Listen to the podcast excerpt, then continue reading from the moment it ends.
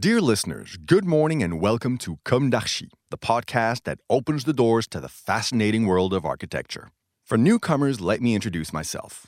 I'm the spokesperson of Anne Charlotte Despont, PhD in History of Architecture, published author, head of a communication and development agency based in Paris, France, dedicated to architecture. Let's meet every week to discuss culture and architecture with specialists and learn how to look at projects through a context and diversity lens. Thank you for being with me today, and now it's time for talent. Bienvenue dans Comme d'Archi.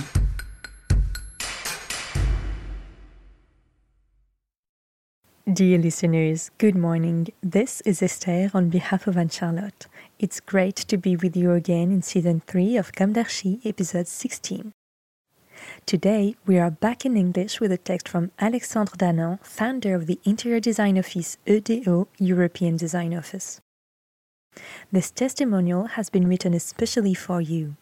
It is about the Maison Mère project that has just been delivered. Maison Mère is much more than a hotel. It is a child of this historic health period.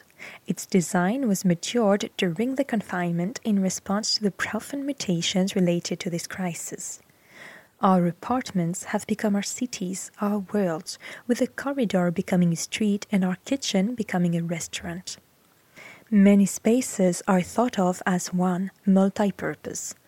Maison Mère is like a bubbling little city with many spaces that coexist. The confinement allowed me to question myself. I rejected all my professional reflexes. I needed a new breath of fresh air, a risk taking attitude, despite 20 years of experience in the hotel business.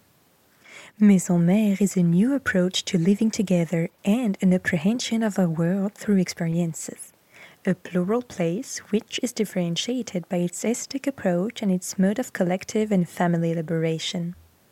In the image of our will to build, our hive is our refuge. I did not design an umpteenth decoration. We materialized physically by spaces several state of mind. I did not create a cohabitation, but a collective synergy to answer the environmental challenges we thought of a place dedicated to the emancipation and the development of all the positive innovations. As an example of our richness of conception and investment, we have harmonized about 50 fabrics of different histories. A nod to image, cinema, and art with our stagings and surprises even in the hallway. We combine our own ethics, our generational responsibility with an overflowing optimism to celebrate this millennium together and take up its challenges. The first relationship to the maison and to the maternal goes through food. You are at home.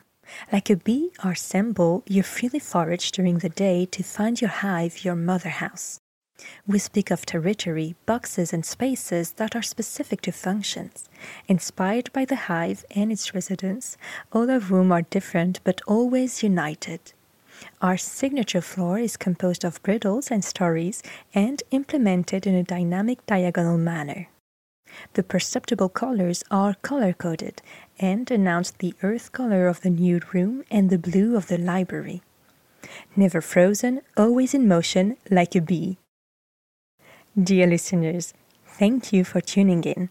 Let's meet again next week for a new d'Archi in English. And until then, take care of yourselves. Goodbye.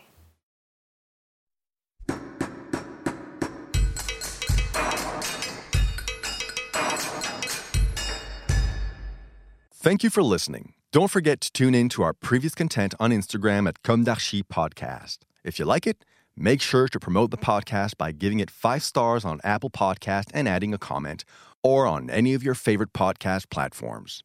And don't forget to subscribe and listen to all of our episodes for free. See you soon, and until then, take care of yourself.